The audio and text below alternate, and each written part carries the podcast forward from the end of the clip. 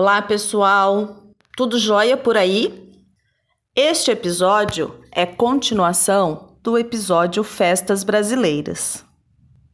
No episódio anterior, falamos sobre Semana Farroupilha, sobre a Oktoberfest e sobre a Festa do Peão de Barretos. Neste episódio, vamos para o centro-oeste do Brasil, para os estados de Mato Grosso do Sul, Mato Grosso e Goiás. No estado de Mato Grosso do Sul, na cidade de Aquidauana, temos o Festival Pantaneiro, realizado nos meses de outubro e novembro.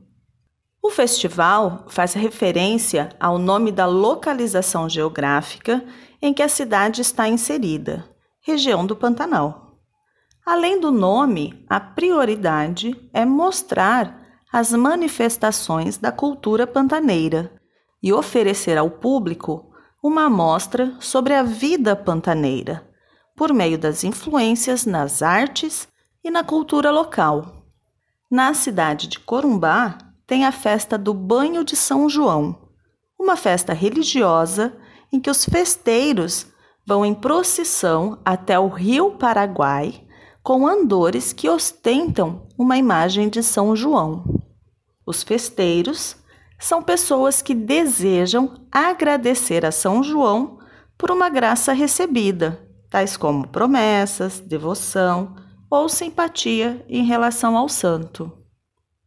O mais interessante é que todas as religiões catolicismo, espiritismo, umbanda, candomblé participam dessa festa. No estado de Mato Grosso, na capital Cuiabá, temos a festa de São Benedito. A festa dura em torno de 30 dias e acontece no mês de julho. A tradição é antiga e acontece desde o ano de 1897. Com o passar dos anos, a festa se popularizou. Durante 22 anos, de 1922 até 1944, a festa era realizada em casarões antigos de Cuiabá, mas a partir de 1945 voltou a ser realizada na paróquia do Rosário de São Benedito. Importante dizer que todo o recurso arrecadado é destinado para as escolas menos favorecidas da cidade. Já no estado de Goiás, uma das cerimônias mais tradicionais é a procissão do fogaréu, que acontece há 260 anos, sempre na ocasião da Semana Santa. A festa encena a prisão de Jesus Cristo. Inicia à meia-noite, na quarta-feira das trevas. Após todas as luzes da cidade serem apagadas, 40 farricocos aparecem encapuzados ao som de canções oitocentistas, seguindo caminhos religiosos. Na cidade de Pirenópolis, a festa tem data de início no ano de 1820. Inicialmente, tinha o intuito de catequizar escravos e índios e era organizada pelos jesuítas.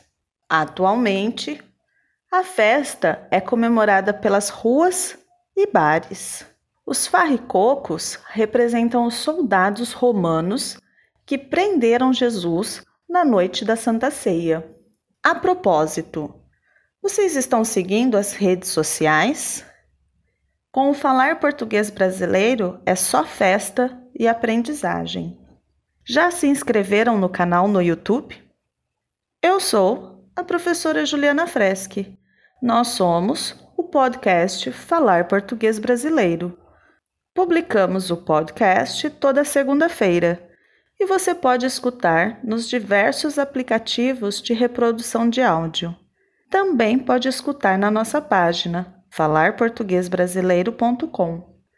Lá na nossa página, você poderá se cadastrar gratuitamente e receber toda a transcrição dos áudios, com exercícios de interpretação de texto em PDF. Registre-se agora mesmo em falarportuguesbrasileiro.com e receba o seu material. Entre em contato conosco.